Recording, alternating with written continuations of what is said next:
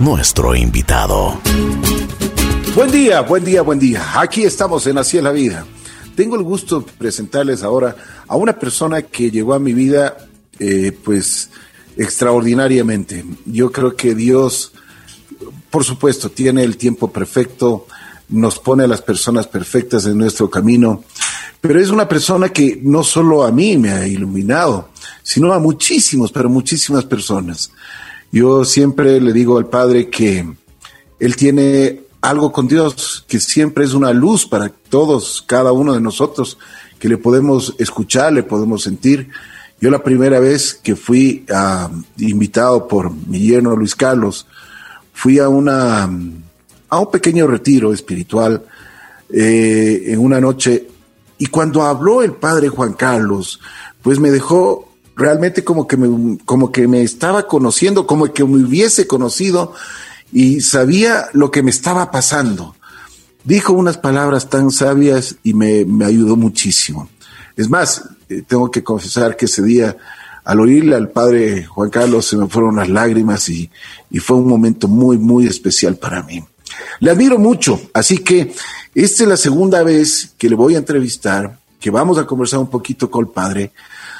La primera vez pensaba que era argentino, porque él tenía, eh, pensaba que él, él, estaba en, en, estos 10 minutos y me mandaron unas pastillas tan extraordinarias.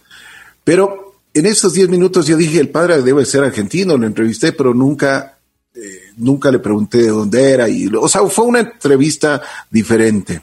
Pero ahora sí le vamos, vamos a confesarnos con el Padre y el Padre también se va a confesar con nosotros. Le admiro muchísimo a un querido porque es parte, parte de nuestra familia, parte de JC Radio, el Padre Juan Carlos Vázquez. Mi querido, mi querido Padre, ¿cómo está? Muchísimas gracias, Ricky, por esta presentación tan cariñosa. Eh, para mí también ha sido un tiempo especial este que he podido disfrutar con ustedes, compartiendo algunos pensamientos, algunas reflexiones y también conociendo poco a poco a la gente de la radio, porque no es simplemente participar al aire, sino dentro de casa también en alguna celebración, llamadas telefónicas, bueno, todo el tema de Jorge, que también estuve un poco cerca. Me parece que que han sido como oportunidades para conocer también al equipo humano y para eso, ¿no? Conocer a las personas, que es en definitiva lo importante. Claro, así es, padre. Bueno, vamos, vamos a empezar desde el principio. ¿Dónde naces? ¿Cómo era tu entorno familiar? ¿Qué edad tienes? Porque, bueno, eres, eres jovencito. Bueno, más o menos, más o menos. yo siempre digo que nací en la clínica de la mujer aquí en Quito, pero luego mi mamá me, se pone brava porque me dice, no, naciste en la Santa Cecilia, que no teníamos tanta plata para la otra clínica. Entonces, era, eh, sí, soy de aquí y mm, estudié en, en, el Colegio Intisana, soy de la promoción del 92 del Colegio Intisana, con muchísima gente eh, súper simpática que está en distintos ámbitos de no solo de la política, sino de, sobre todo la empresa. Em, me dediqué, eh, cuando me gradué del colegio, a estudiar ingeniería en sistemas. Terminé ingeniería en sistemas y me estuve eh, durante 10 años trabajando en una empresa que se llama Yagué. Fui socio fundador de esa empresa, igual que socio fundador de otras empresas o inversiones, como fue, no sé si te acuerdas una que se llamaba Camaleón, que fue el primer empresa.com aquí en el Ecuador. Eh, trabajé en la revista Conectados, que también era Bueno, pero padre, no te, no te me adelantes. Vamos, vamos paso por paso. ¿Cómo era tu entorno familiar? ¿Cómo era, a ver, entonces era tu familia? nosotros somos, eh, eh, a ver, mi padre, mi madre, mi hermana, los cuatro estuvimos 17 años juntos. Ya. Eh, mi familia no era muy, muy católica, digamos. De hecho, fíjate que cuando nos mudamos de casa, todo empieza cuando nos mudamos de casa, porque es cuando yo empiezo a tener como más uso de razón. Tengo como flashes de la casa anterior, pero la nueva casa que quedaba en La Morlán, que es una calle de Quito, así también cerca del aeropuerto, clase media. Cuando nos cambiamos para allá, mis vecinos estaban en el colegio en Entonces, a mí deciden cambiarme a la y mi hermana le deciden poner en el Spellman femenino.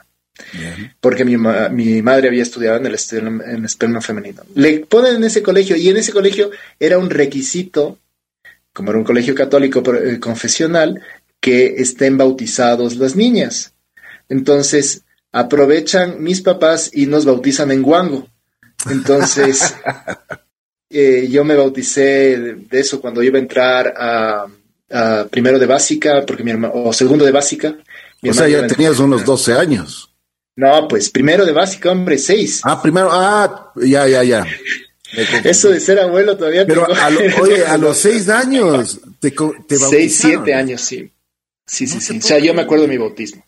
Ya, ya, ya. Y fue en el Carmelo y me bautizaron ahí junto con mi hermana, los dos, tal. Y claro, eso da más o menos una idea de que mi familia no era muy, muy católica. De hecho, mi papá era sociólogo de la Universidad Central, Vascones eh, de Ambato, y, y además había era de la, de la democracia popular. ¿Te acuerdas de la democracia popular? Claro, por supuesto. Y él era claramente, era uno de los, de los fundadores. fundadores y diría de los intelectuales de ahí. Ideólogos. ideólogos. Por mi casa pasaron muchísimos de estos, de este Osvaldo Hurtado, Simón Espinosa. O sea, pasaron bastantes porque eran muy amigos de mi padre. Y, y claro, él era sandía, pues verde por afuera y rojo por dentro. claro. Oye, padre, pero a ver, una cosa antes de, continuar. Eh, ¿Qué, ¿Qué, te inculcaron en principios tus padres? ¿Cuáles fueron lo, o sea, lo que más te llegaba de ellos? ¿Cómo era el eh, ejemplo que te daban? A ver, yo te puedo decir tres cosas que son como líneas clave, ¿no?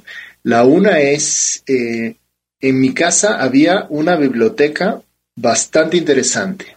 Em, no sé si era heredada de mis abuelos o tal, pero era una biblioteca que mi padre se encargaba de engrosar año a año. O sea, yo me encontré desde, desde no sé, los 12, 13 años con escritores que, que me tocaron no, escritores de, digamos, de, de filosofía, ¿no? O sea, no, no, no, eran escritores de sagas, ¿no? Emilio Salgari, por ejemplo, me leí toda la colección de Emilio Salgari. Y ya cuando fui creciendo, por ejemplo, descubrí Frederick Forsyth, que para mí fue una cosa increíble. Eh, me gustaba tanto leer que a veces eh, venían mis amigos a jugar y yo me encerraba un rato en el cuarto para terminar el capítulo antes de irme con ellos. Entonces, primero esto, la lectura. De hecho, eh, fíjate, cuando la lectura, por, como todo lo bueno, a veces puede ser, también se puede pasar de rosca. Y este es un consejo que yo me acuerdo de mi papá, pero em, cuando me enganchaba con una novela, podía pasar muchas horas leyendo. No digo de filosofía ni de cosas de... no, una novela, una novela sencilla, pero muchas horas. Entonces mi papá me decía, eh, oye, no le metas al libro al cuarto. O sea, que no me meta yo con el libro al cuarto, sino que lea en la sala, que lea en la tal, tal, Oye, qué buena, qué buen consejo. Porque, claro, ya me cansaba, me dolía el espalda, lo que sea, me iba a mi habitación, no me llevaba el, libro, entonces dormía. Pero bueno, la lectura, uno. Luego, otra cosa que, que aprendí mucho en la casa es el, la misericordia, ¿no? Mi papá, como te digo, sociólogo, fue gerente de Foderuma, que era una institución que ayudaba a los indígenas. Recuerdo muchas veces acompañarle a ver distintas comunidades indígenas donde hacían proyectos. Él hablaba quichua y, bueno, yo me acuerdo que era una experiencia completamente distinta. Era una cosa bastante fuerte em, estar con gente los dolores, por ejemplo, todo el tema de los sabores también. Desde, no sé, desde los 13 años aprendí a comer cuy y, mote y, cosas, y, y papa chola y también eh, papa china, que es una cosa que se da en el oriente y tal, y, con mucha facilidad eh, adaptarme, ¿no? Entonces, la segunda cosa es eso, ¿no? Ver, eh, intentar ayudar al prójimo. Cuando era pequeño, por ejemplo, en la hacienda, éramos los únicos que teníamos televisión a, cantidad de, de, kilómetros a la redonda y, y ahí veíamos la televisión todos. Eh, claro, todos los, los hijos. Todo el barrio. que, era barrio, no era tan barrio, eran todos los hijos de los trabajadores, ¿no? Y entonces, claro, mi abuela se moría de las iras porque mi abuela era nariz alzada, pero claro, nosotros le metíamos ahí a todos, a, toda la gente, de los hijos de los vaqueros, los hijos de, la gente, y, nos quedábamos ahí viendo televisión porque era una cosa increíble. Entonces, desde muy pequeño, eh, esto muy metido de, mi casa. Y la última cosa que te diría es que mm, de mi madre sí eh, una una piedad que no, que no se manifestaba, fíjate, en ir a misa. Porque de hecho hasta muy, tarde no íbamos a misa, pero se manifestaba en tener como la presencia de Dios en la casa, ¿no? De, de, recurrir a Dios, de dar gracias a Dios y tal, tal, tal. Es después que se complementa todo esto que recibo en la casa con un conocimiento un poco más profundo, ¿no? Porque, digamos, si todo esto era de corazón, lo que te forma la cabeza es ya el conocimiento de la doctrina y eso es lo que adquiero más bien en el colegio y en los clubes. Bueno, ¿y cómo eras de pequeño? ¿Eras inquieto? Eh, o sea, ¿eras deportista? ¿Qué te gustaba? Por ejemplo, si, hablas de la hacienda, si hablas de la hacienda, me imagino que te gustaba montar a caballo, ordeñar las vacas, o sea. Full, full, full, full. Em, cuando llegaron las vacaciones, o sea, yo creo que desde los 12 años, cuando llegaban las vacaciones, me iba siempre a la, hacienda, a cualquiera de las haciendas, porque tenía, la familia tenía una hacienda en el oriente ecuatoriano y luego otros familiares tenían haciendas o en la costa o en la sierra. Entonces, me pasaba tres meses fuera. Y eso fue tal vez un poco duro para mi madre, porque claro, no volvía sino después de, tres meses. Nos veíamos poco durante las vacaciones y eso para mí me, dio independencia, me dio también conocer que había unas realidades completamente distintas. Nosotros éramos chicos de ciudad, que estábamos en súper buenos colegios, eh, teníamos amistades, nos movíamos en unos ambientes y cuando íbamos a las haciendas, tal vez en Riobamba o en el mismo Oriente, la realidad era completamente distinta, ¿no? Y eso también creo que fue interesante, pero era súper inquieto, súper, súper inquieto. De hecho, siempre he sido acelerado. Y este inquieto llevaba que, no sé, eh, le lancé, o sea, digamos que la que sufrió muchísimo conmigo fue mi hermana. ¿no? Porque recuerdo que una vez, por ejemplo, estábamos en una hacienda en, el, en, en la costa, una hacienda de los Vitar, y nos estábamos pasando ahí unos días porque íbamos a ir a un matrimonio, y el día de ese matrimonio, lo que hice, estaba ella ya cambiada. Te diría que tenemos, no sé, yo unos 13 años, ella 12, pero tenía su vestido, su vestido, no se había llevado más cosas que su vestido, un vestido tal. Y le lancé a la piscina con el vestido de, de tal, ¿no? O sea, después pensando, digo, qué estúpido, ¿no? ¿Cómo puedo llegar a hacer eso? Pero sí, pero lo hago inquieto. Entonces nos pusimos a jugar, ni sé qué, y se me ocurrió que el más chiste más increíble de la vida era lanzarle a la piscina el, con el único vestido que tenía para la boda, ¿no? O, o tal vez... Eh, o sea que si eras muy inquieto. Claro, tan inquieto que yo recuerdo así también, ocho o nueve años, que un, un, amigo de mis papás me cogió de, los, de las piernas, o sea, de, las, de los tobillos, y me sacó por fuera y me dijo, te voy a votar si sigues molestando, ¿no? Porque me había pasado como, no sé, 15 minutos con un pelito metiéndole por la nariz mientras el pana dormía para ver si se despertaba y riéndome de, un poco de él. Sí, inquieto, inquieto, eh, haciendo miles de cosas, ¿no? En la primaria pude estar en la selección de fútbol de mi colegio, en la secundaria ya, ya me volví un poco más paquete, fue un poco distinto. ¿Y de qué jugabas? Fútbol. Fútbol. Sí, pero de qué, Ahora ¿Cuál era la posición que te gustaba? Eh, yo creo que jugaba medio de defensa. Después ya me fui a meter goles que ahí quedas mejor, pero antes, antes jugaba de defensa. Y, y, me gustaba mucho, mucho. Pero yo creo que hay un cambio cuando sigo creciendo y eh, como les conté, me, me, pasé al, al Intizana. Y entonces ahí me invitaron cuando ya llegué a la secundaria a un club, el club que se llamaba El Alfil, que quedaba en la Mariana de Jesús. Y entonces me empecé a ir por ahí y, ahí empecé a encontrar un ambiente completamente distinto. Primero que en esa casa había un sagrario, y cosa que yo no había eh, encontrado en ningún sitio, digamos, ¿no? los sagrarios estaban en las iglesias. Entonces, cuando estaba en una casa, un sagrario era un poco distinto, era como más cercano. Y ahí me empezaron a, contar sobre, eh, la necesidad de rezar, sobre el tema del Evangelio, hacer una amistad personal con Jesús y tal. Entonces, estas cosas entraron muy fácilmente porque yo venía con una carga de, misericordia, de, leer, de aunque no eran cosas doctrinales, pero de, capacidad intelectual, digamos. y entonces se mezclaron las dos y, y, fui aprendiendo mucho, ¿no? Yo recuerdo que me invitaron a ser monitor de un, de un campamento que era en Cuenca y entonces eh, fui al campamento y me dijeron, o sea, estábamos los monitores, que éramos chicos de 14 años, todos, o 15, 16, y entonces uno de los que estaba ahí, que soy muy amigo ahora, me eh, preguntó, bueno, ¿y ustedes hacen, eh, hacen la lectura del Evangelio? Y, y entonces era una cosa de guaguas, o sea, estábamos ahí nosotros preguntándonos entre, como para romper el hielo, ¿no? Y entonces el uno dijo, sí, sí, yo hago cinco minutos y tal. Y cuando me preguntaron a mí, yo que nunca había hecho, porque el Evangelio no era así de los libros, más bien me dije, no, sí, yo hago diez, o sea, como, toma tus cinco, yo hago diez. Pero Ricky, desde ese día, hago diez minutos de Evangelio. Qué bien. Estamos, eh, o sea, eso fue para mí como un, o sea, Dios tiene sus caminos, ¿no? Entonces, leer el Evangelio todos los días. Ya voy en la vuelta, no sé si ya voy en la vuelta 80 o, 90, ¿no? Pero de, los Evangelios, pero claro, para mí eh, me fue cambiando.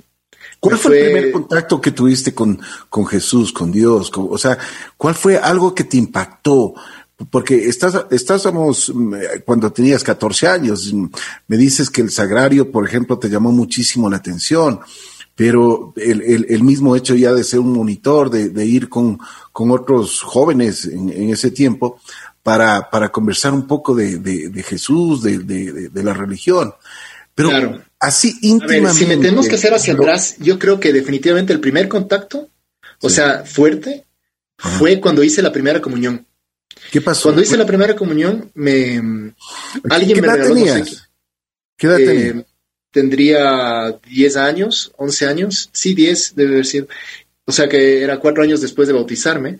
Y, y el tema es que me, me regalan un diario para escribir. Entonces, tengo así como imágenes borrosas de yo escribiéndole al Señor de corazón, o sea, no, no para que enseñara a alguien más, porque el diario era para mí, para mí y para Dios. Entonces escribiéndole, eh, gracias Dios mío por llegar a mi corazón. Y, no te vayas nunca. Y palabras de este estilo. Que eh, eso se quedó en ese diario. Lo he visto alguna vez, eh, pero eso se quedó como entre Jesús y yo. Y no se materializó sino hasta muchos años después. ¿Qué, pasa, cuando, ¿qué pasa cuando tú lo ves? Y cuando yo lo vi después, eh, simplemente fue, fue, como una confirmación, una confirmación de que eso que escribí, el Señor eh, lo fue mm, sacando adelante poco a poco, ¿no? Haciéndose cada vez más presente en mi vida. Porque se lo pedí de corazón, de corazón. A veces eh, pensamos que simplemente decir las cosas está bien, pero hay que aprender a decirlas de corazón, o sea, no solamente sentirlas, sino que el corazón, como dicen las Sagradas Escrituras, es toda la persona. Cuando una persona pide de corazón, pide con todo lo que tiene, no simplemente con la esperanza de que le escuchen, sino que se transmite él mismo en esa oración, en esas palabras. Ahí está la diferencia entre pedir y entre decir las cosas de corazón. Yo creo que en ese diario quedó eh, escrito de corazón lo que, lo que quería para mi vida en ese instante, que era no apartarme de Jesús. Y bueno, el Señor escuchó mis oraciones. Escuchó esa oración de un niño mudo de, de 10 años. Y, y, no es que ahora me conmueva con esas cosas. Yo creo que esto eh, fue un plan que Dios tenía desde, desde, desde, desde, el inicio. Sabes que en Apocalipsis hay un texto que me parece increíble y es eh, que habla de, de que nosotros descubriremos cuál es nuestro verdadero nombre cuando nos muramos y eso estará escrito en una piedrecita blanca. Y esa piedrecita blanca se le entregará a cada uno de los, de los elegidos, a cada uno de los que lleguen hasta ese estado del cielo, digamos. y, en la tierra vamos descubriendo esto. Fíjate cómo eh, Jesús le, les cambia los nombres a, sus apóstoles. Alguno le dice Pedro, y se llamaba Simón, pero empieza a decir Pedro, entonces eh, a Saulo termina eh, llamándose, o sea, Pablo, aunque bueno, esos eran dos nombres muy, muy similares, pero, pero es el Señor el que cuando lo llama les cambia el nombre, ¿no? Les, es, tú eres mío, ¿no? Y y esto es lo que yo veo que ha ido haciendo poco a poco en mi vida, de ir descubriendo mi propia vocación hacia dónde me lleva Dios. Y que en este caso es ser sacerdote, ayudar a los demás, intentar meter buena vibra en, las cosas que hago. Estas cosas es una llamada que el Señor me hace. Y que en mi caso concreto fui descubriendo desde esos, em, desde ese diario de los 10 años con la primera comunión y después con distintos eventos de mi vida, que me han llevado a ir tomando decisiones concretas. Una decisión de, seguirle más radical, que cuando ya fui creciendo y, fui leyendo los evangelios, fui leyendo las obras de San José María Escriba de Balaguer, hoy 26 de junio es San José María Escriba de Balaguer, y, y claro, cuando leo Camino, me, eso es otra cosa que me da, o sea, que, me da durísimo en el corazón. Yo no sé, ¿has, tú, has leído Camino? Claro, por supuesto. Ya, es que realmente es, es, una cosa que, que, yo te digo, es una de las cosas que me ha llenado en la vida, de verdad, y te lo digo, no de compromiso, ¿no? O sea, estamos hablando así, eh, como dicen, a calzón quitado. Y, te, lo digo sinceramente, es una de las cosas eh, me regaló mi esposa y, es una de las cosas que realmente me, me, impactó. Y no sé si es que estaba en el, en el tiempo preciso, porque eso me regaló hace por lo menos unos, creo que cuando nos casamos, o recién nos casamos, y, y uno, de los, uno de los regalos que yo tuve es un, el, camino. Chévere. impacta. Pero, fíjate, antes, antes de olvidarme, solo, solo quiero una. Bueno, eh, continúa. Después. solo cierro esta idea. Cuando cojo camino la primera vez y leo el primer punto, o sea, abres el libro y lees el primer punto, que dice, que tu vida no sea una vida estéril, sé útil, deja pozo, ilumina con la luminaria de tu fe y de tu amor. Oye, pana, eso es lo que yo quiero. O sea, yo quiero, yo quiero pasar por la vida eso, eh, que no sea una vida estéril, que no sea una cosa que me dedique a hacer plata o que me dedique a, a buscar mi propio confort o, o el bienestar de mi familia. No, no, yo quiero, yo quiero dejar huella, yo quiero ser útil, yo quiero, iluminar, yo quiero darle la vuelta a las cosas, pero eso no se hace simplemente con mis propias fuerzas. Así es. Sino que, claro, necesitas de algo más. Necesitas definitivamente de estar conectado a la fuente. O sea, el celular, por más bueno que tengas, y, nuevo que sea, llega un momento que se le acaba la batería, pana. O sea, aquí hay que estar conectado a la fuente, conectado a la fuente directa y el único fuente directa que realmente nos puede tener con esa energía y con esa alegría y es Dios, Jesucristo en concreto. Y yo encontré en el Opus Dei y en San José María Escriba esa, ese cable a la fuente con el que he estado en, eh, conectado desde, desde entonces. Y, claro, mi vida es, es, distinta. Y me dices, eres el tipo más feliz del mundo. Bueno, no, capaz hay otro que sea, no sé, el Ricky Cueva puede ser el Ricky. no sé, yo, pero yo como estoy, estoy súper bien y no me cambiaría por nadie. Oye, y por Cristiano Ronaldo, ni sé qué. No, brother, no necesito ese físico, ni, ni la plata, ni me llevo bien con Coca-Cola y me llevo bien con el agua y, no tengo lío, cacho. Y si me preguntas, ¿y cambiarías por, no sé, por por, cualquier otro. no, yo estoy súper contento con lo que estoy. Súper contento. Y eso es lo más importante en la vida, hay que ser auténticos. Oye, una pregunta que quería y se me pasó a hacerla. ¿Qué sentiste? Porque ya te bautizan a los seis años.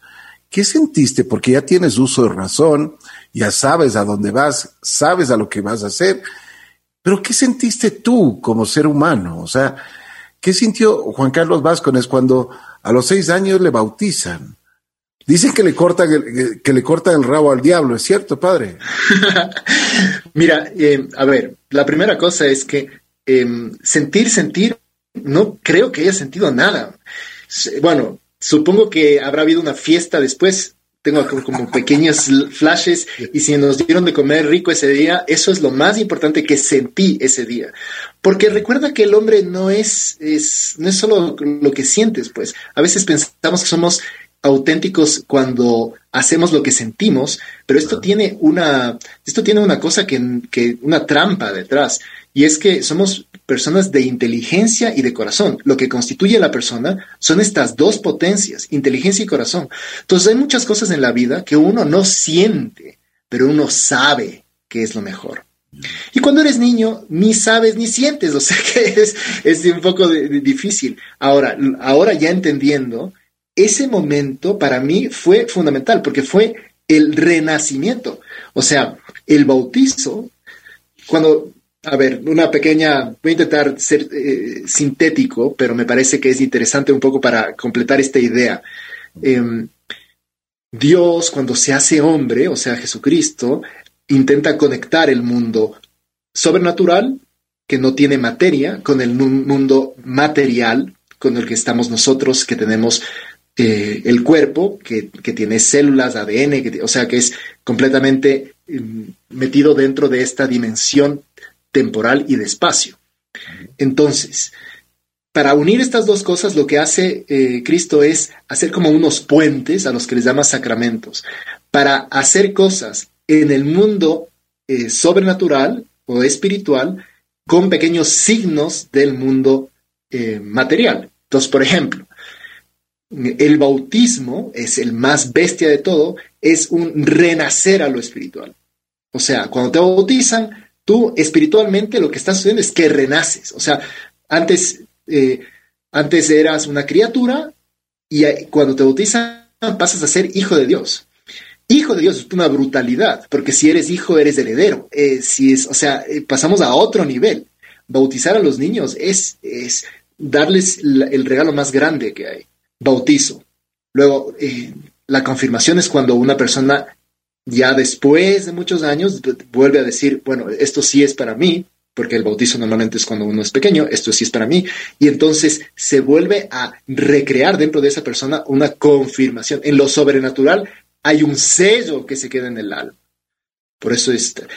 En cambio, por ejemplo, el, el matrimonio, que es también una, una cosa como muy normal, en es una institución humana desde los principios de la, de la creación, siempre fue una cosa normal el casarse, el hacer parejas, el hacer familia.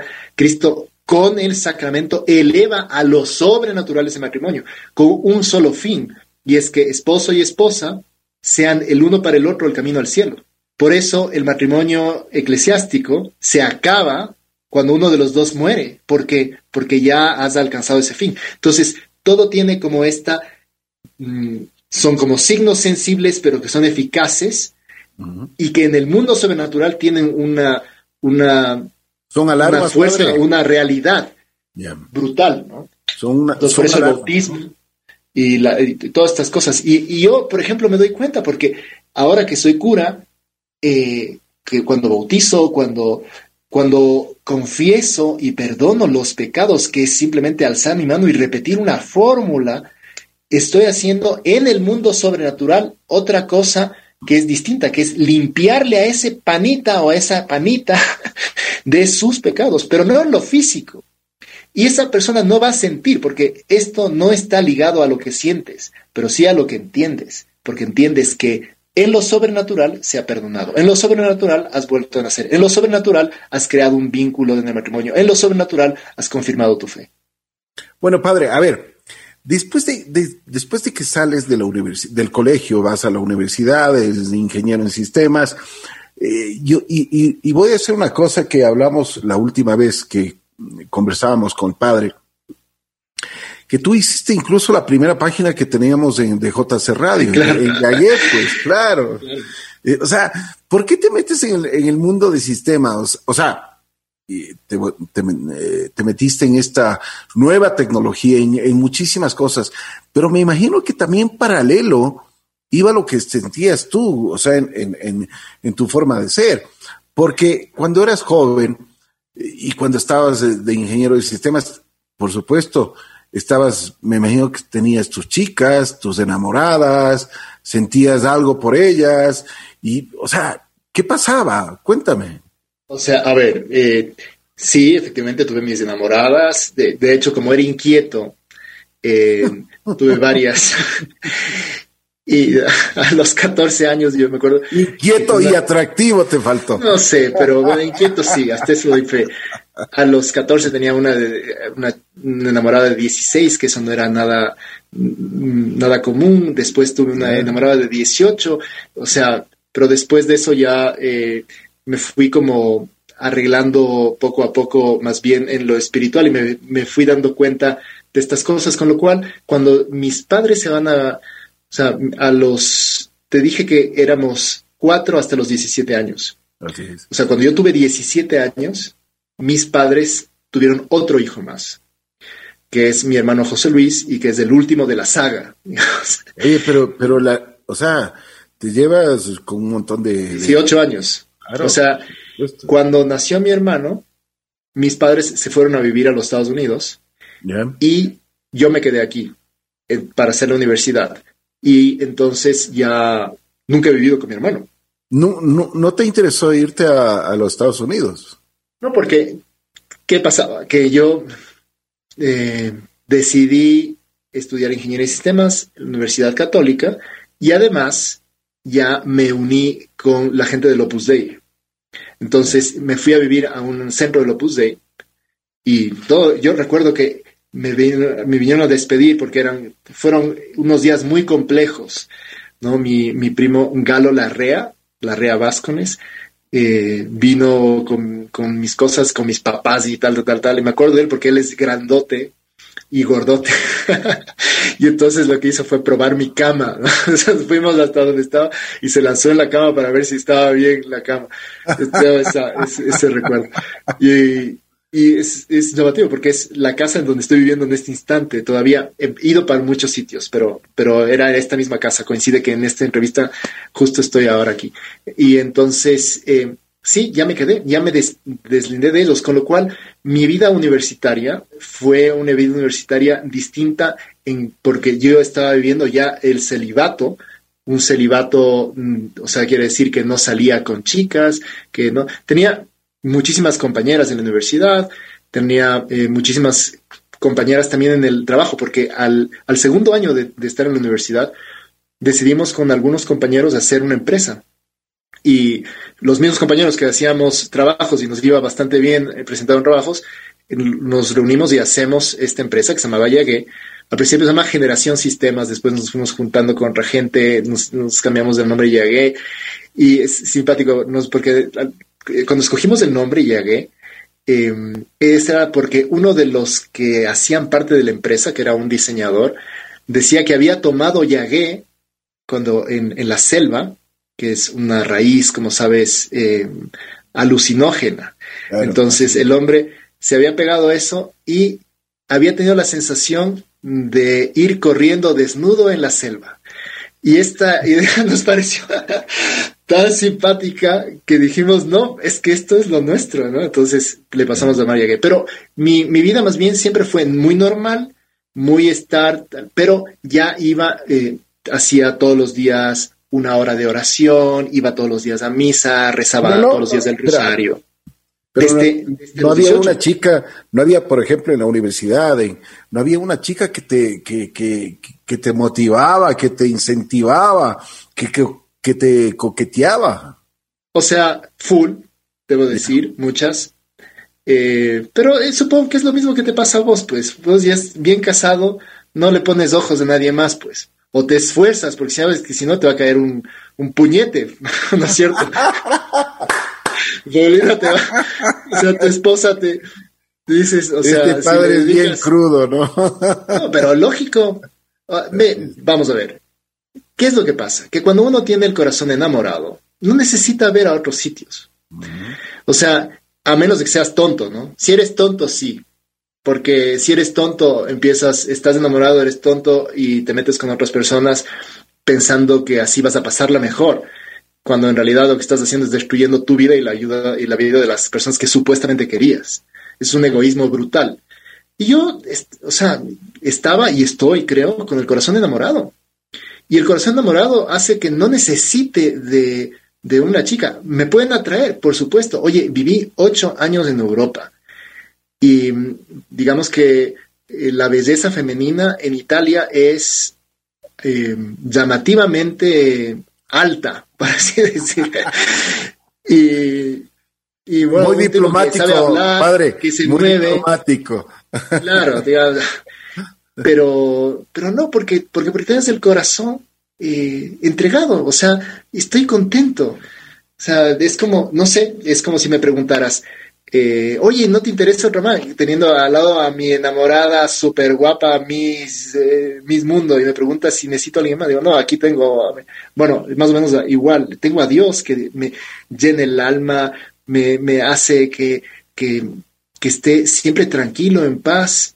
Y no es que, ah, es que seguramente te falta más testosterona que te faltó ahí, se te comieron los suárez o alguna cosa. No, es una cosa distinta. Es una cosa de, de que la cabeza rija. Por eso cuando tú me decías el corazón, qué es lo que sientes, y digo, ojo, porque a veces el corazón no es buen, eh, no es buen guía. Y tiene que ser la cabeza la que guía las cosas. Cabeza y corazón, porque tampoco uno puede volverse un frío, ¿no? pero cuando la cabeza y el corazón están detrás, entonces funciona. Y eso es lo que, lo que fui aprendiendo también, fíjate, de San José María Escribá, ¿no? Que, que intentaba que seamos personas que tengan mucha, mucha formación doctrinal. Él definía el Opus Dei como una gran catequesis, y para hacer una gran catequesis necesitas catequistas, y los catequistas son los que están estudiando constantemente. Entonces, esa necesidad que tenía de, Dios, más esa formación intelectual eh, o facilidad intelectual que había adquirido con la lectura, más esa eh, sensibilidad social, claro, fueron forjándose y dándome como un complemento bastante, eh, digamos, completo para, para ir aceptando a Dios, para llevarlo a otras partes y para ir profundizando, ¿no? La lectura del Evangelio. ¿a, qué edad, llegas tú al seminario mayor? O sea, yo me fui a Roma a estudiar teología cuando cumplí 33 años. O sea, ya había hecho todo aquí. Había llegado, a, había hecho todas las cosas que me interesaban. ¿Pero ¿Qué te cambió? A ver, un, momentito, ¿qué te cambió? Porque estabas muy bien, trabajabas muy bien, o sea, tenías éxito en tus, en tus empresas, llegaste a un momento, pero, o sea, ¿qué te cambió? ¿Qué te dijo? desde mucho tiempo atrás les decía a mis compañeros, a mis socios, me gustaría irme a estudiar filosofía, les decía. Me gustaría, o sea, profundizar un poco más, porque siempre eh, uno tiene como esta, yo tenía esa em, sensibilidad por darle un poco más de vueltas a las cosas, preguntarme más a fondo. Y efectivamente llegó el momento, la oportunidad, y, me fui a estudiar a la Pontificia Universidad de la Santa Cruz en Roma. Eh, primero eh, la licenciatura y después eh, el doctorado en teología. Y teología moral, o sea, para saber, para ver las cosas que están bien, de las que están mal, de, y, fue una experiencia brutal. O sea, a mí Roma me cambia completamente. No había ido muchas veces, por lo menos unas ocho o nueve veces en mi vida, pero vivir ahí estos ocho años eh, realmente me, me, cambió como persona. Mira, en la, en la universidad me decían jucabas y de hecho mi, mi cuenta de Twitter es arroba jucabas porque era del mundo universitario, salió ahí, ¿no? Y también en mi, durante todo mi, mi, mi trajinar en, en, las empresas, siempre tenía ese nickname. Y yo te puedo decir que el cambio de Jucabas, que es mi cuenta de Twitter, a arroba p.juancarlosb, que es mi cuenta de Instagram, es, es mi cambio de, el, eh, de ese ingeniero dinámico, empresarial y tal, tal, tal, a, al cura, al cura que tiene ahora una sensibilidad distinta, bueno, más que una sensibilidad distinta, que tiene unos intereses fundamentalmente distintos, que ahora es acercar a la gente a Dios, ¿no? Y, y por eso conversábamos del post del otro día de, de mm, Tomás Moro, por ejemplo, ¿no? Así es. Espectacular, me parecía espectacular. Lo leí a las seis de la mañana, me encantó. Realmente me Pero eso es a la hora que termino de escribirlo, pues. Pero sabes, sabes que yo no tenía conocimiento sobre esto. O sea, había oído de Tomás Moro, pero no sabía. Pero me, me alumbraste y, y, sería bueno que lo cuentes este, este momento. Bueno, o sea, a ver, yo lo que intento hacer en la cuenta de Instagram mía personal es ir contando cosas varias de la vida del sacerdote y cosas que, influ que tienen influencia en la vida del cura, ¿no? Entonces, en esta cuenta, arroba P de padre, ¿no? P. Juan Carlos B. Voy a ir poniendo cosas sobre, sobre distintos santos, por ejemplo, que, que son especialmente gratos para mí.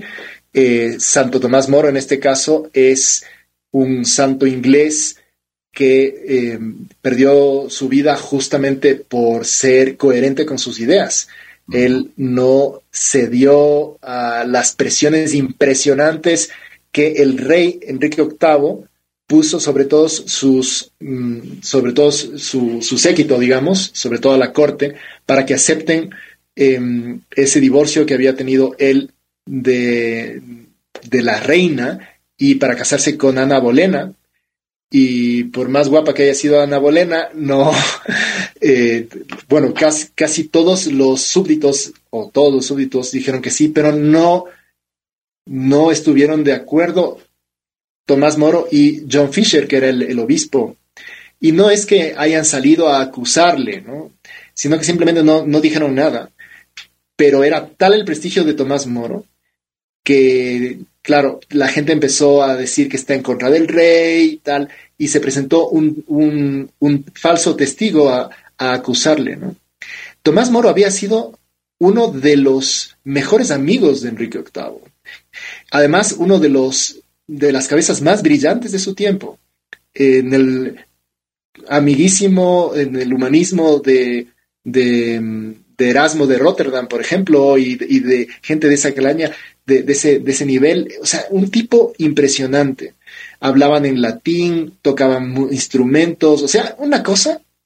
Y mm, si él decía que estoy de acuerdo o simplemente eh, hacía una venia con el, con el rey, Mm, se le hubiera perdonado todo. Sin embargo, él fue coherente con sus principios y mantuvo esa coherencia hasta el final de su vida con súper buen humor, que es la otra cosa que me gusta de este santo.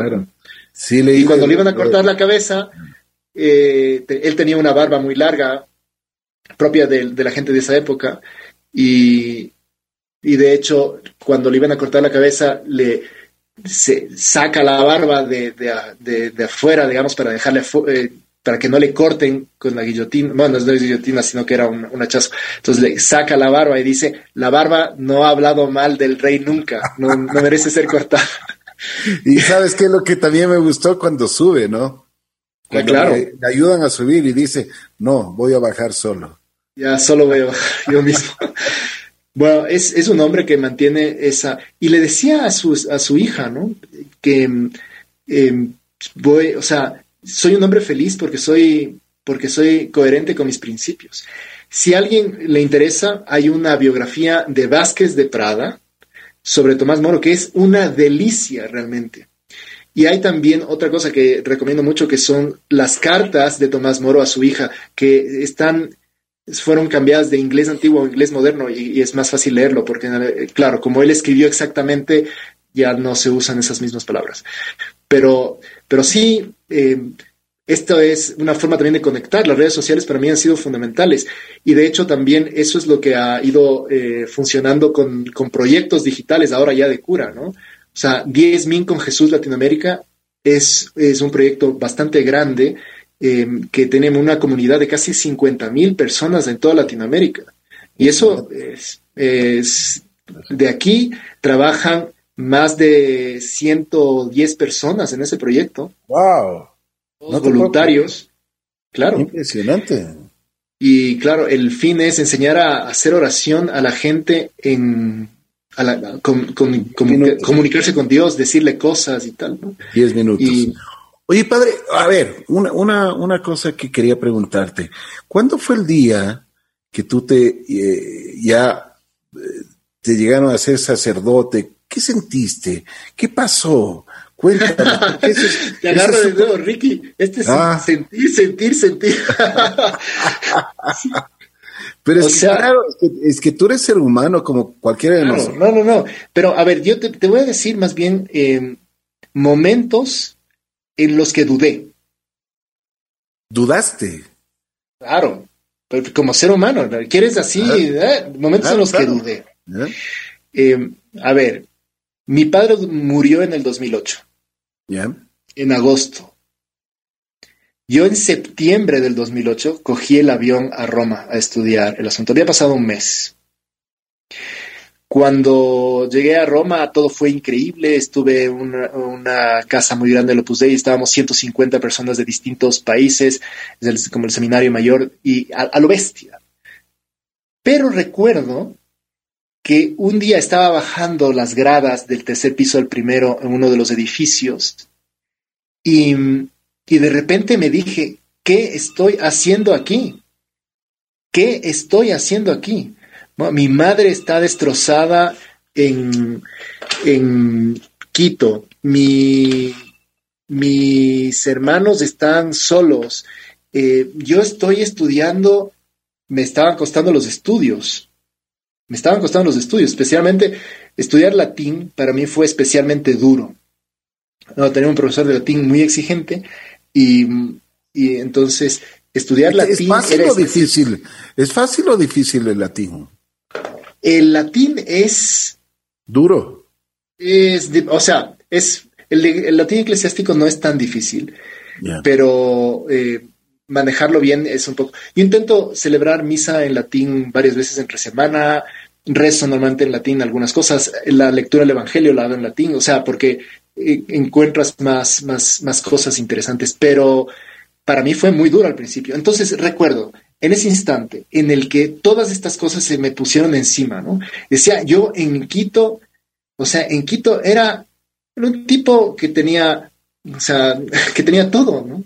Que tenía eh, prestigio, que tenía tal. Aquí soy un estudiante de universidad más, que no me cacha a nadie, aprendiendo algo que me cuesta muchísimo, en ese caso eh, latín, y, y con mi madre sufriendo y tal, tal, tal. Todo esto me hizo preguntar, ¿qué hago aquí? Y recuerdo que en lugar de ir a clases, me fui esa mañana directamente al oratorio y me metí al oratorio y estuve repitiendo como varias veces, Señor, quiero hacer tu voluntad, ¿no? Señor, quiero hacer tu voluntad, o sea, no sé qué hago aquí, pero quiero hacer tu voluntad. Y pasé como un paro, tres horas, con esa como angustia, ¿no? Con eso que no, saber si, si era lo adecuado, si tal o tal. Pero pasando ese tiempo, eh, no es que salí con una paz terrible y tal, tal, tal, sino que tomé como ya la decisión de seguir adelante. Y, y llegué hasta el año, o sea, ese fue en el año uno y llegué ocho años a vivir en ese sitio. Yo, yo me imagino que hay cantidad de matrimonios que de repente, digo, que les puede pasar lo mismo, ¿no? Que de repente dice, ¿qué hago aquí? O ya no le quiero, o lo que sea, ¿no? Y lo que uno tiene que hacer es meterse al oratorio o, o meterse en su habitación y decir, Señor, aunque ya no lo sienta, aunque ya no lo quiera, aunque tal, tal, tal, estoy aquí un poco para sacar esto adelante, para, para seguir contigo, porque tú nos has puesto aquí hasta el final. Yo estoy seguro que si uno pone las ganas, poco a poco irán arreglándose las cosas. No es que va a sentirse bien inmediatamente, pero va a tener más fuerzas para continuar. Y te digo, Ricky, yo ese día que estaba como hecho gato, eh, terminé al, final del día con, no muchísimo mejor, pero sí con, con un poco más tranquilo. Y esa fuerza de ese día ah, es la que me tiene hasta ahora aquí. Y cómo agradezco no haber salido corriendo, hombre, cómo agradezco no haber, ¿no? O cómo, Pero es que eso es, lo más, eso es lo más fácil, padre. Claro. ¿Sí o no? Y a veces uno dice, es que lo he dado todo. ¿Qué le has dado? Todo has dado nada, brother. No has ni has empezado a dar. Es que, es que ya no aguanto. No, ¿qué no aguantas? Hasta el chavo del 8 aguanta más que vos. O sea, por favor, es, hay, hay que aprender a darse cuenta que que Dios nos, nos quiere y nos da las, la, fuerza, pero claro, la gente es tan floja porque muchas veces es lo que siento y lo que siento a veces no es lo más importante. Somos, somos así. Bueno, pero a la final, cuando te pusieron ya la, Cuando ya me ordené, me ordenaron. Sí, ¿qué pasó? Bueno, eh, fui, después de ordenarme sacerdote, estuve haciendo mi rural en, en España. Estuve A ver, ¿cómo es eso de tu rural? claro, en el Opus Dei, cuando eres sacerdote para que aprendas un poco a ser sacerdote, porque antes no has sido. Ya. y no has sido eh, mucho tiempo, no has estado como de, seminarista ayudando en cosas o, haciendo de cura.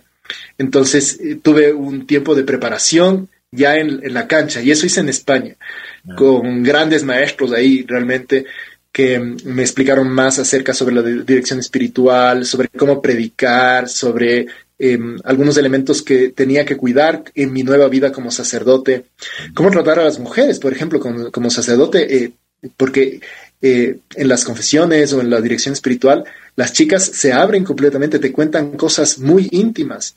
¿Cómo haces tú para no enamorarte de una mujer que te está contando todas sus cosas? ¿Cómo haces para que ella no se enamore de ti cuando te cuenta todas estas cosas? Son detalles que tienes que aprender, que no es que te lanzan ahí y ya sabes, ¿no? Como, como los patos que se lanzan al agua y ya saben nadar, ¿no?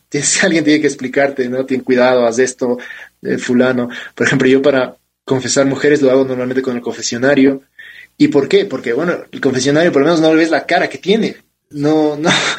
Y ella tampoco se, da cuenta, es más difícil de enamorarse de una pared, ¿no? Entonces, es, son, son detalles, pero, pero funcionan. Y bueno, eso es lo que me ha ayudado en, en, en, este tiempo también para, para seguir profundizando y seguir eh, luchando por ser un poco mejor, porque me doy cuenta que soy también un, un ser humano en, en desarrollo y, tengo que ir creciendo y aprendiendo cosas. ¿no? ¿Cómo fue tu primera celebración? La primera misa eh, a lo bestia. O sea, digamos que tuve una primera misa eh, al día siguiente de ordenarme, que la tuve en la sede central del Opus Dei en, Roma, que, que, fue muy fuerte, ¿no? Porque, mm, bueno, estaba mi madre, estaba mi, mi hermano, mi hermana no pudo ir, y bastantes amigos, y y claro, iba con un cura al lado que me iba diciendo las cosas que, que tenía que hacer, pero no, entre los nervios y con tal. teleprompter. claro, más o menos mi teleprompter, el, cura es un tipazo, ya se murió, pero un tipazo. Y, pero luego tuve una primera misa aquí en Quito. Cuando yo vi, tuve una misa solemne, digamos, la primera misa solemne, después de estos seis meses de, de rural, llegué a Quito, tuve esa primera misa solemne, que vino muchísima gente, de, mis amigos, de mis ex compañeros, de mis socios, de, la gente, y también fue muy especial porque, claro, eh, era el momento para como la presentación en, sociedad, ¿no? Como fiesta de 15 años, digamos. O sea, era como presentar ahí, aquí está y viene a hacer lo que pueda. Y bueno, este hacer lo que pueda también ha ido, ha ido creciendo en todo este tiempo y estoy muy agradecido a Dios porque, claro, con todos esos contactos Ahora mismo, al igual que 10 minutos con Jesús, hay como unos eh, seis proyectos más que tienen ese calibre, ¿no? Eh, bueno, tal vez 10 minutos con Jesús es mucho más grande, pero que también está red de apoyo mujer, que es una red de madres que ayudan, o sea, que se ayuda a madres que se han quedado embarazadas eh, no buscándola y ahí se les da un servicio con médicos y se les acompaña en este tiempo tan difícil, no saben qué hacer. Está también un proyecto que se llama Razón y Emoción, razonemoción.com, que eh, habla de un feminismo eh, bueno, que propone leyes, que está metido en, empresa privada para conseguir un balance más adecuado de conciliación trabajo-familia para la mujer. Em, hay otro proyecto que se llama educatec.me, que es un proyecto de tecnología para enseñar las ventajas de usar bien la tecnología y, también los peligros que, hay en la pornografía y los peligros de, del sexting y, de todo, y del bullying y tal, tal, tal. Hay otro proyecto grande que se llama Puedes Contar, que ayuda a ONGs a hacer como como un chequeo de todas las cosas que tienen en, cuestiones legales, cuestiones de, de, mm, marketing, de comunicación especialmente, y, se les pasa eso como, como una caja de, de, revisión y luego se les ayuda a, conseguir sus objetivos. O sea, hay, varios proyectos que, se han ido formando justamente con esas, muchas de esas personas que estaban en esa primera misa y que poco a poco han ido em, atrayendo también a, otras personas buenas para hacer proyectos que tengan impacto social y que tengan eh, estas eh, ganas de, de, hacer las cosas mejor. Soy el capellán de una clínica que se llama AFAC en el norte de Quito y ahí también hemos hecho locuras. Cerramos, por ejemplo, eh, toda la clínica durante la, la pandemia para, para recibir solamente a mujeres embarazadas que estaban en últimos meses. Y ahí nacieron durante los meses fuertes de pandemia 96 chicos. Y entonces, claro, ha sido una, muchos de ellos venezolanos, porque eran hijos de, bueno, de, gente que no tenía otras formas de ir a sitios seguros, ¿no? Hay, hay, hay, muchas, muchas, muchas maneras de ayudar y el espíritu cristiano está siempre como dispuesto, abierto a, a ver de qué forma se ayuda. ¿no? Oye, padre, una cosa. Así como tienes y has tenido momentos felices, alegres, de, con mucha gente, me imagino que también tienes momentos de tristeza, soledad y bueno, ya vamos a conversar un poquito de las confesiones, con lo, lo que tú decías es diferente tratar a una, a una señora, a, una dama, a una, a una chica, que diferente tratar a, un hombre. Pero así como has tenido esos momentos eh, felices, cuando te cogen los momentos así eh, de soledad, de, de, ¿qué piensas? ¿Qué sientes? ¿Qué, cuál, es, ¿Cuál es tu lectura sobre eso? A ver, yo creo que aquí hay una cosa que, cuando uno quiere eh, estar sano, come sano, digamos, hace deporte. Eh, te comportas de algunas formas que, que, que hace que tu cuerpo reaccione bien y que esté normalmente bien. Em, por ejemplo, durante toda esta pandemia, el número de gripes de la gente ha bajado hasta casi extinguirse. Nadie se enferma de gripe ahora. ¿Por qué? Porque nadie sale por las noches, nadie se moja, no te quedas haciendo deporte hasta horas infinitas, o sea, te alimentas mejor, estás más tiempo en tu casa, es lógico que, el cuerpo reaccione mejor. ¿Por qué no tengo momentos de soledad, de, de tristeza? Porque alimento súper bien mi alma todos los días hago una hora de oración, todos los días celebro la misa, todos los días. Ahora, tú me dices, ah, pero no, imposible que algo, alguitos, cuando escuchas una historia triste, cuando ves una película amarga, no sé, algo, alguna. Sí, efectivamente, hay, hay, veces que más que cosas mías son cosas de los demás, ¿no? Cuando encuentras una, una vida de, que se ha destrozado, es una, persona que le han violado, que le han tratado mal, un, que has vivido una violencia eh, durante tiempos. O sea, hay, hay cosas muy, muy, muy fuertes que te encuentras de vez en cuando por ahí y que tienes que ser un, soporte, ¿no? Eh, hace poco estuve eh, ayudándole a, a, una amiga mía que tuvo su hija y que estuvo durante varios meses en en cuidados prenatales porque nació antes y es como una UCI para, para los bebés. Y ahí estaba otra niña que se llamaba Milagros. Y claro, la madre de Milagros era una empleada doméstica del, mm, que vivía en, en Santo Domingo. Y es una señora que había sufrido muchísimo. Y su hija de hecho murió. Y claro, son cosas que, que, te conmueven, ¿no? Y entonces dar visión sobrenatural y todo, pero siempre te tocan. ¿Qué me pasó? Que primero pedía muchas oraciones en las redes sociales, pedía oraciones por ella, oraciones por la familia, y luego también que me iba al oratorio a, pedir por esa familia, con la convicción de que las cosas no se acaban en esta vida, sino que en la vida futura tienen eh, esto. Ahora, te puedo decir, Ricky, así de corazón, que no hay ningún problema ningún problema, por grave que sea, por terrible que sea, que no se pueda pasar con oración y con la convicción de que después de esta vida hay una vida eterna. Si tienes esas dos cosas, oración para comunicarte con Dios, no para que te dé tranquilidad y sino para comunicarte con Dios, para saber que él, Dios está ahí, que te está eh, esperando y escuchando. Y luego la convicción de que cuando te mueras va a haber algo más.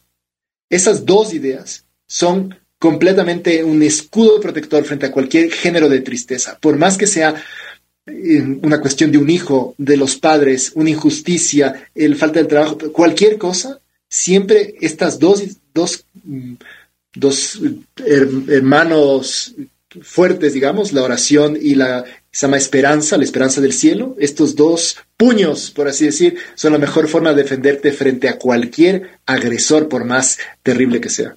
Y eso es lo que me pasa. Padre, ¿qué significa el Opus Dei?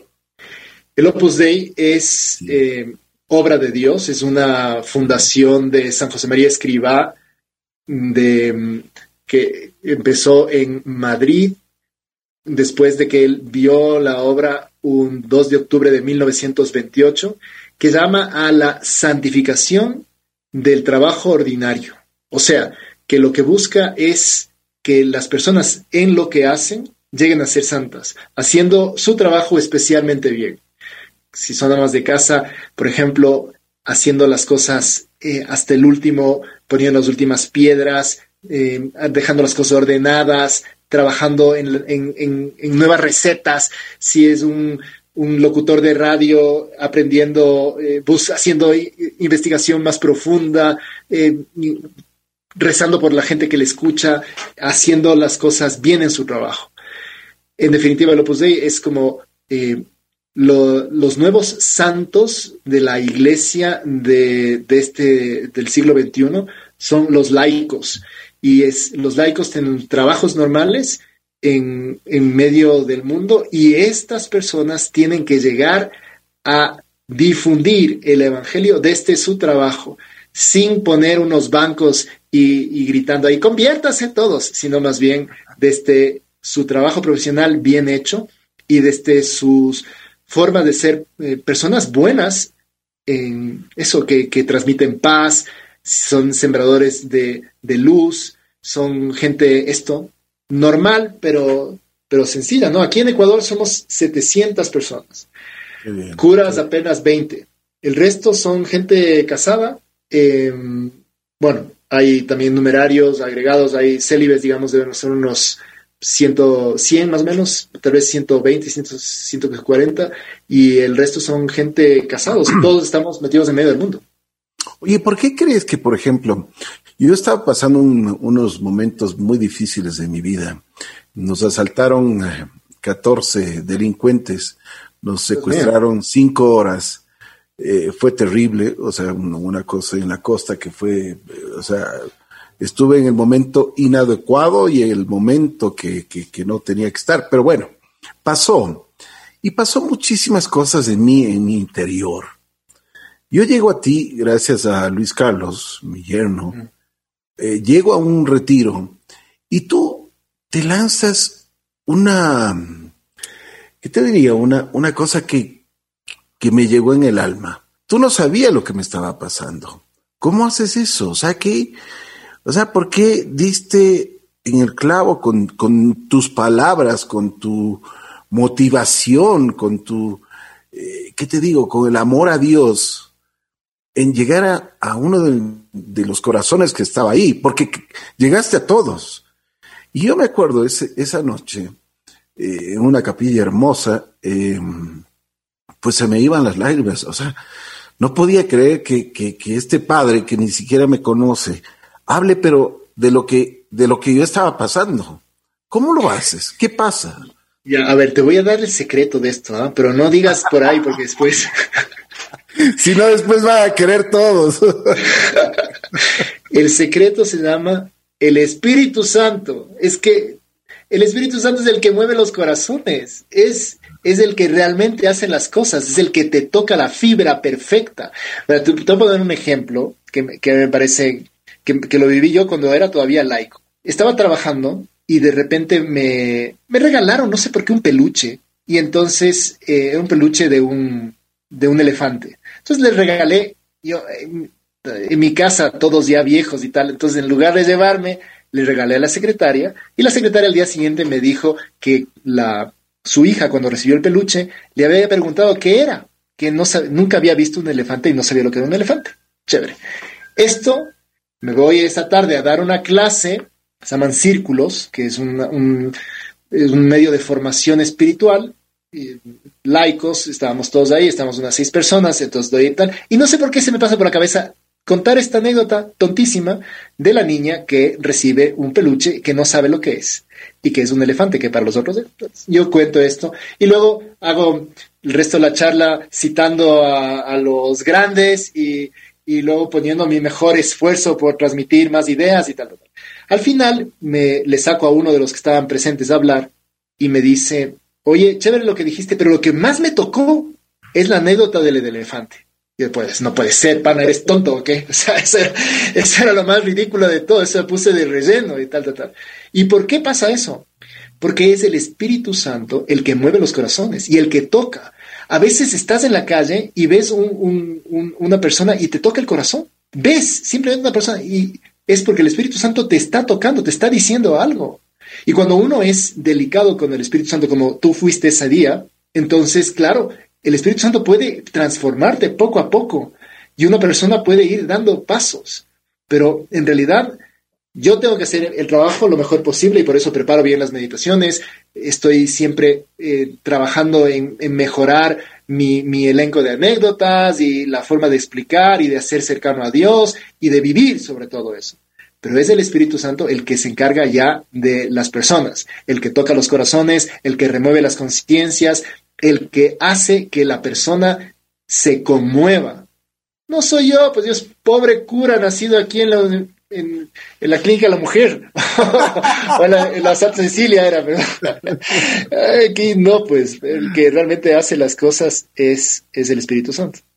Oye, padre, ¿cómo te sientes hoy?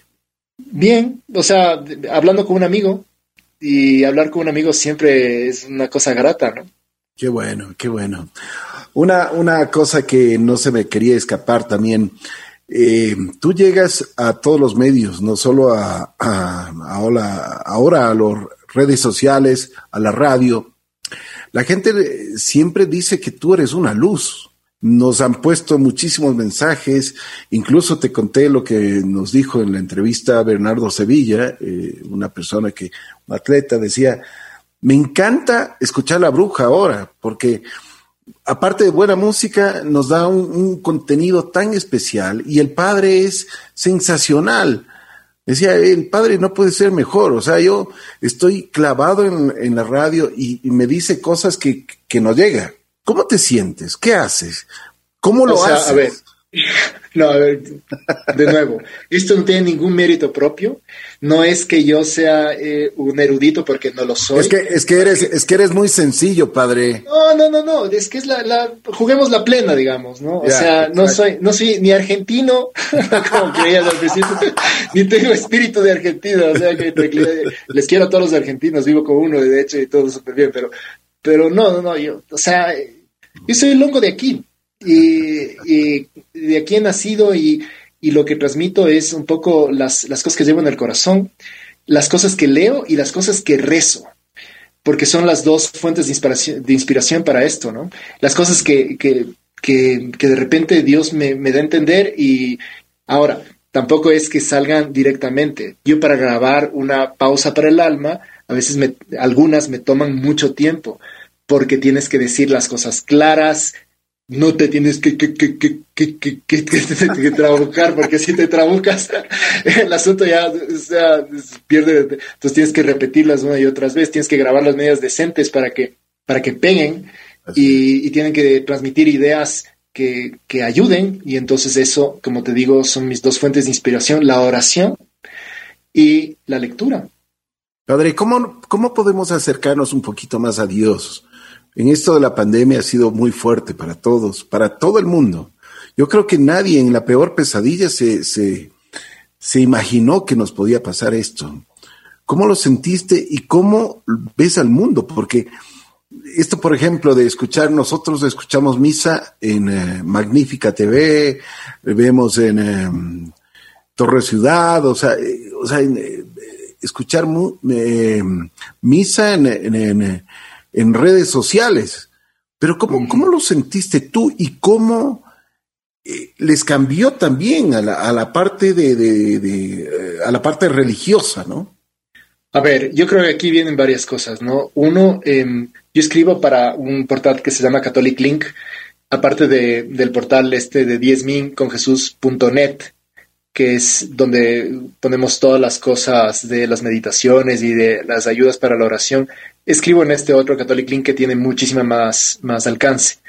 Y entonces en ese sitio eh, puse, apenas empezamos la pandemia, la posibilidad de que, eh, de que la gente pueda pedir cosas para que yo ponga en mi misa. Entonces, ¿por qué hice eso? Porque estaba haciendo un rato de oración y sentí la necesidad de decir, ver, yo estoy celebrando todos los días la misa aquí, solo, con poquísimas personas y con una persona, de hecho, y, y hay cantidad de gente que le gustaría estar en la misa. Y ya que no está, voy a pedir por lo menos las intenciones de la misa. Oye, puse eso en ese portal, miles de intenciones. Y yo leía cada una de las intenciones por la tarde o la noche y iba diciendo, y esto en la misa.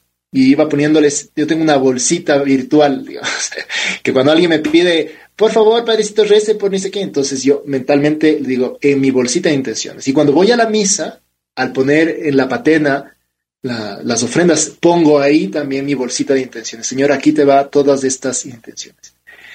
Eso me ayudó muchísimo eh, para, para, estar como conectado con, más con la gente que sufría. Pero luego dije, ok, no podemos quedarnos solo así. Entonces, hay que buscar formas de ayudar. Y por eso salió el tema de, de las, de las ayudas a las madres de estas que, que estaban embarazadas y no sabían dónde ir. Em, salió un proyecto nuevo que se llama unamigotescucha.com, donde las personas que estaban solas o necesitadas llenaban eh, sus datos, llenan porque sigue activo el proyecto, unamigotescucha.com y les llega, eh, les llamamos por teléfono para, para compañía, para preguntarles en qué podemos ayudar, para, para estar más cerca. Empezamos a pensar con unos amigos, a ver, ¿quiénes, quiénes necesitan más ayuda? Y empezamos a ver, a ver, curas que, que, que no sé, de pueblos o cosas, ¿qué tal? Entonces hablamos con, con eh, aquí el arzobispo y nos dijo que los curas ya estaban cubiertos. Luego, eh, ¿en quién más no se piensa? Orfanatos, muy bien cubiertos los orfanatos. Eh, los viejitos, muy bien cubiertos los viejitos, al menos las, las, personas a las que preguntamos. Pero de repente encontramos una categoría que no habían pensado mucho en ellos, que eran monjas de clausura.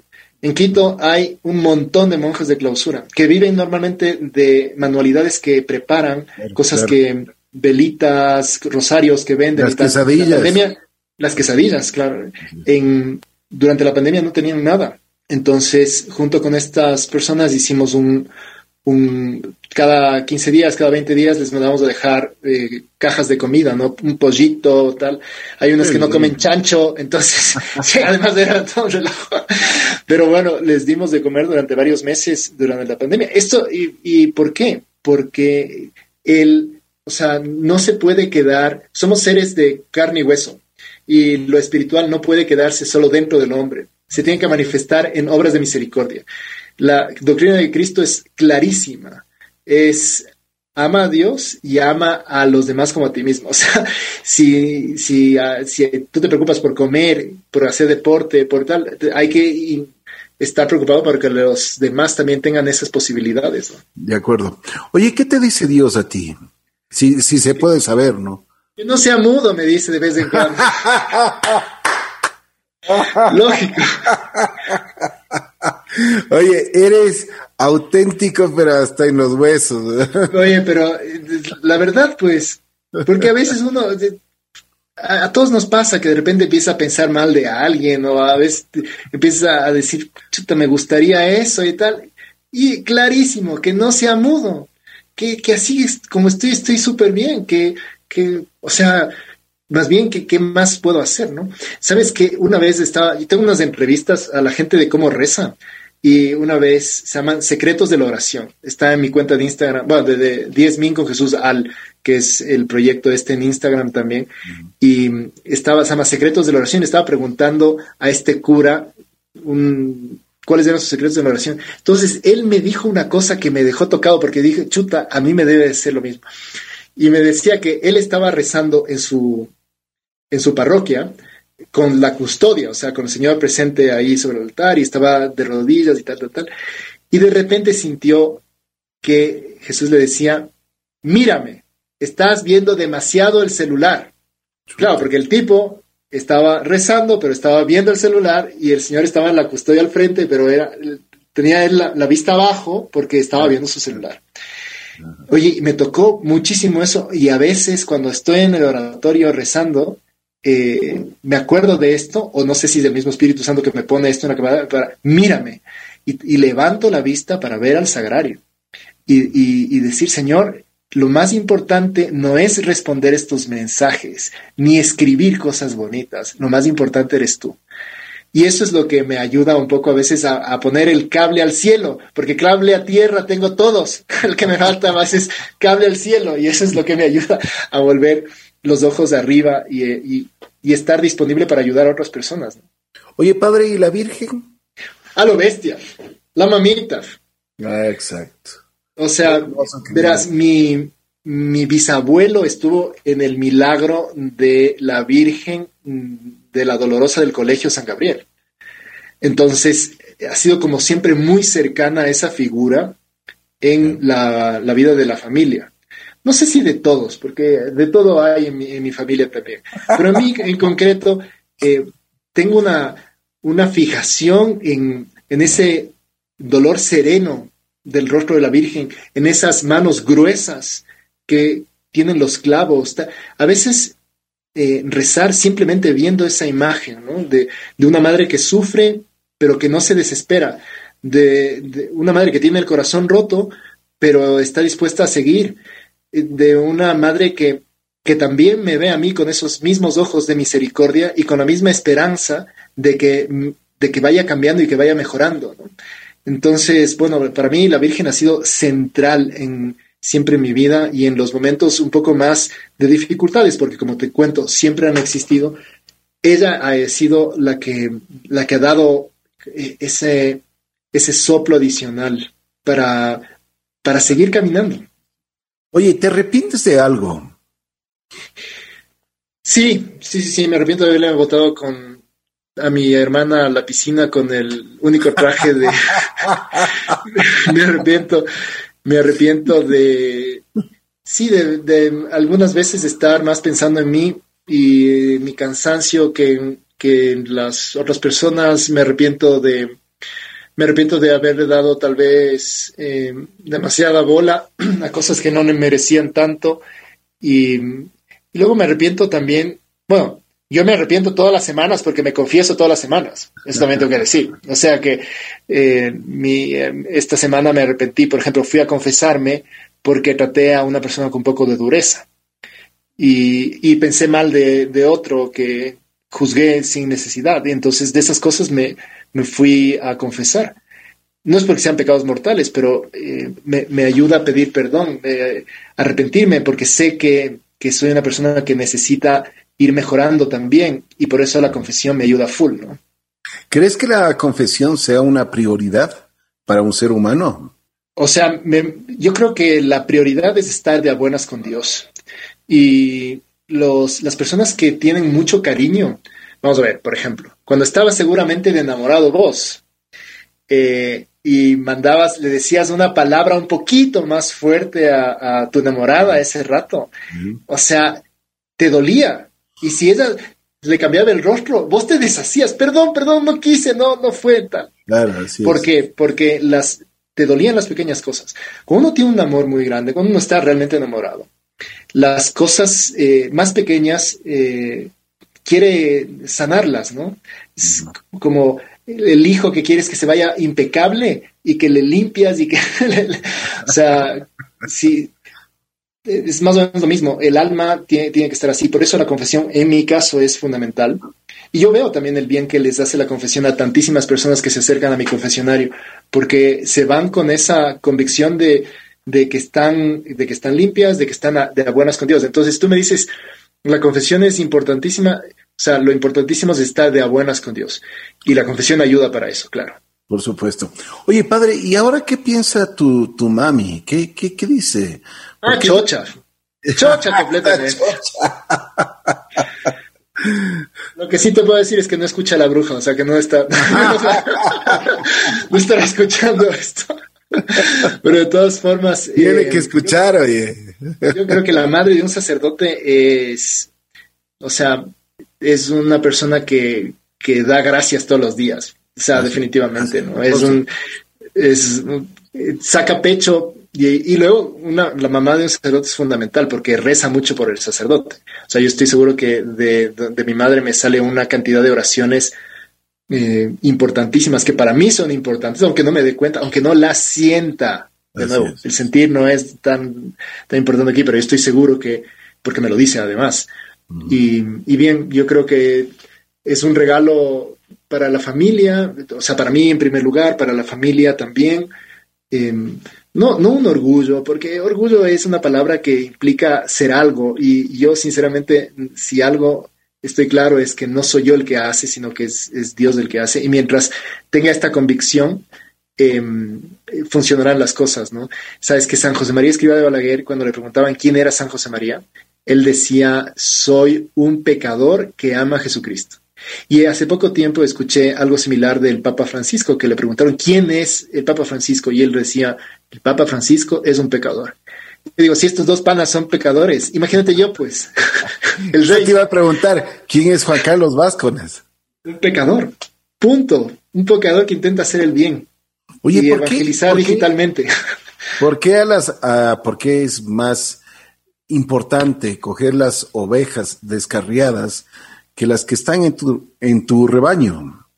O sea, la verdad es que, que yo voy a, yo disparo a todas partes, ¿no? Porque eh, en redes sociales realmente puedes llegar a muchísimas personas.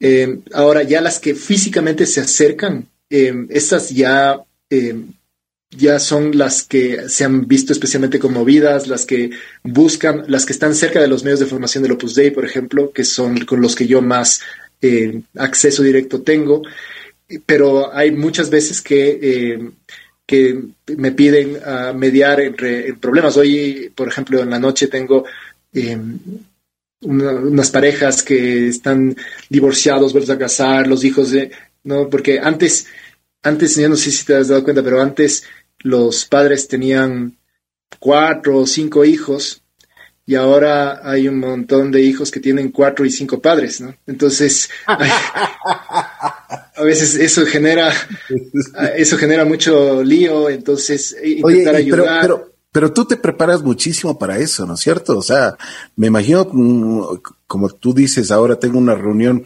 debes, eh, o sea, prepararte, pero para, para ver todos los frentes, ¿no? A ver, yo tengo que agradecer primero a esos ocho años de Roma, porque en esos ocho, años de Roma estudié muchísimas cosas, tuve unos profesores realmente de lujo, mm, de, en cosas de tecnología y fe, pero también en cosas de psicología, en cosas de, de trato humano, de antropología, de cómo somos. Por eso durante esta entrevista se ha sentido, por ejemplo, muchos detalles de, de el, no solo el ser, sino el conocer, el corazón, la cabeza, son detalles que, que, te permiten conocer mejor a la persona y poder eh, ayudar un poco. No soy moneda de cinco duros, como dicen en España. O sea que en eh, algunas ocasiones la gente que viene eh, no les decepciono, no les doy los consejos justos, realmente no, no hay empatía, o sea, sí, es que soy un hombre normal y corriente y eso a veces sucede. Y otras veces le pasa eso. Perdón, ¿eres duro? Durísimo. Por eso no. O sea, ah, es que a, nadie le gusta que, exijo a la gente. Claro. A ver, no puedes ser duro con una mujer que acaba de perder a su hijo. No le puedes decir, deja de llorar, mujer. Eres un estúpido. Pero, pero sí lo que puedes decirle es que que ese sufrimiento ahora es la presencia de su hijo, por ejemplo. Que cada vez que sufra tiene que acordarse de que su hijo está con ella y ese sufrimiento es su hijo ahora. Mm. Esas son cosas duras. Pero si las dices de esta forma, eh, hace mucho bien a las almas. Entonces, eh, sí, intento, igual que en pausa para el alma, intento decir las cosas, no, no, no bajo o sea, no llego a un, a un nivel más bajo para atraer a más gente, sino que más bien digo las cosas como Jesucristo hubiera querido que las diga, ¿no? Tal cual. Él tampoco bajaba el nivel, él animaba a la gente a subir. Exactamente, exactamente. Oye, ¿qué te falta hacer, padre? ¿qué me falta hacer? Em, a ver, me falta llegar a más gente en el mundo digital, convertir más corazones. Tengo muchas ganas de, empezar eh, a construir una parroquia, no sé. O sea, hay, hay cosas así que se pueden hacer tanto en Quito como en otros sitios también. Em, tenemos el Congreso Eucarístico en el 2024. El obispo me ha pedido que ayude también ahí en, en la cuestión de comunicación. Ahí seguramente estaré. Me hace mucha ilusión. Me hace ilusión volver a Roma. Eh, me hace ilusión, sí, me hace ilusión ayudar más. Oye, una pregunta. ¿Sacerdote o cura? ¿O qué significa cura? Verás, yo me siento, cuando era, cuando era estudiante me decían jucabas. Y, ahora, y ahora me, dicen padrecito. Eh, hay, los niños ahora me tratan de tú, las señoras me tratan de usted. Eh, unos me dicen cura con mucho cariño, otros me dicen cura con poco cariño, pero la verdad es que me, da... ¿Este cura hijo de madre te han dicho o no? A ver. ¿Perdón? ¿Este cura hijo de madre te han dicho o no? De todo. O sea... Verás, han de haber pensado, ¿no? Yo, yo voy, voy caminando de sotana por, por, por todas partes, porque así me muevo, ¿qué le voy a hacer? O sea, voy con el, o sea, para que sepa que soy bombero, voy con el disfraz de bombero a todas partes, digamos. Entonces, eh, a veces sí me he recibido. Pero ¿sabes qué? En Europa más que aquí. En Europa sí. ¿Por qué, A ver, cuéntame una. ¿Qué pasó?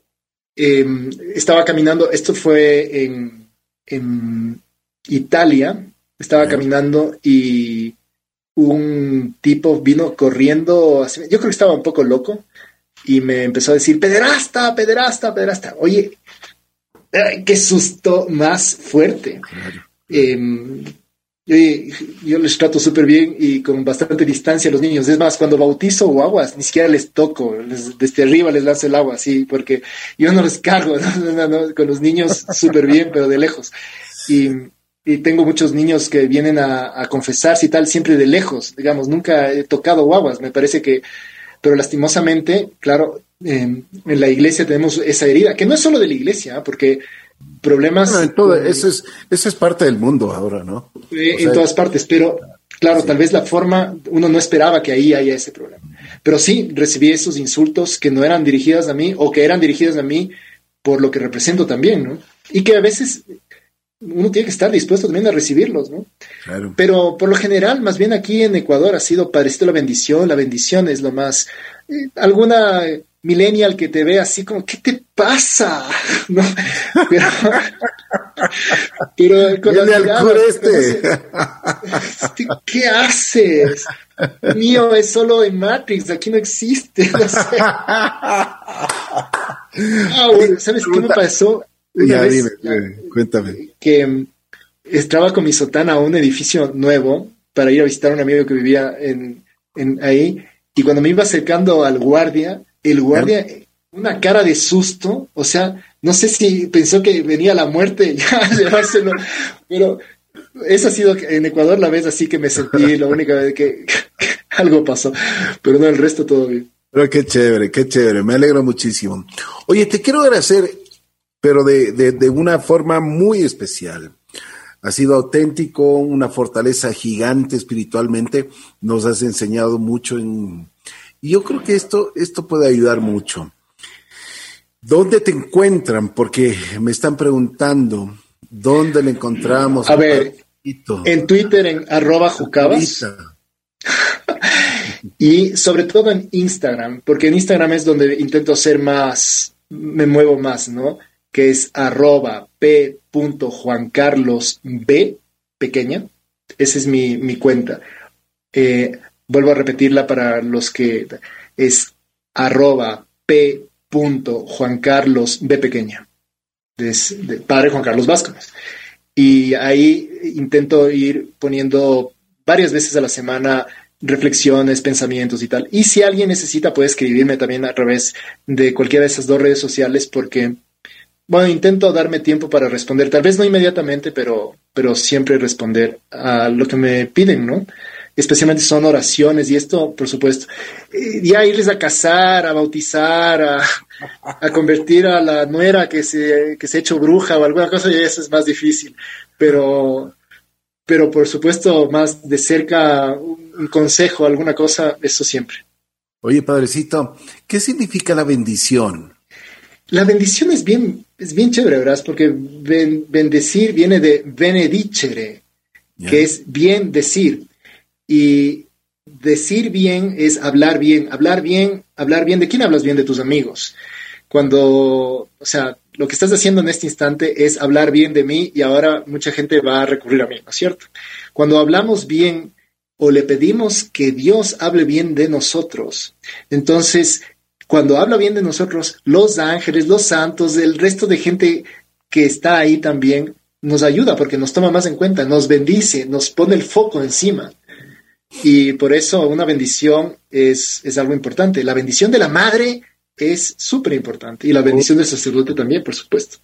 ¿Tú crees que todavía existe, bueno, o sea, de mi parte sí, todos los días, pero eh, debería existir el momento que salimos de casa, santiguarnos?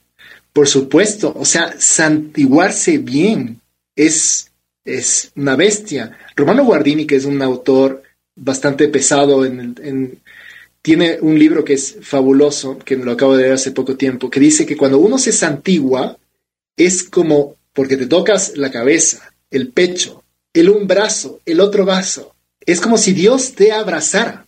Es traer a Dios ese instante a tu vida. No es simplemente como cuando hacen los cambios en el fútbol de una rápida, rápida, rápida para que me dé buena suerte. sino que es más bien, es Dios que me abraza ese instante. Es, no es para que me dé buena suerte, sino más bien para, es el, la despedida del Padre, es el, acoger, es, es increíble. Así es, así es. Hacerse la señal de la cruz, buenísimo. Qué bueno. Oye, me alegro por una cosa, haberte conocido, eres nuestra luz aquí en JC Radio, eres la luz de, este mundo, este mundo tan difícil que nos ha tocado en cosas buenas, cosas malas, pero estamos agradecidos y principalmente agradezco a Dios de que te ilumina todos los días. Gracias, mi querido. Gracias, Ricky, por la entrevista. Me he sentido muy cómodo y y nada, espero que a la gente le, sirva también un poco y que los que escuchen esto se animen a rezar por lo menos una Ave María por el curita, para que sea buen transmisor de las ideas de Dios y que esté siempre con la oreja parada para que la escucharle a la, a la Santísima Virgen lo que me dice y poder transmitirlo en este gran medio que es Radio La Bruja. Te queremos mucho. Gracias, gracias por tu valentía, por tu por ser tan auténtico. La, verdad ha sido una de las mejores entrevistas que yo he hecho en mi vida. Gracias. No, se has exagerado, ¿eh? No, no, no, es la verdad, oye, es la verdad, la verdad. Dale, dale. Muchísimas gracias, Ricky. Te mando un abrazo especial, ¿no? A ti Dios te pague. gracias mil.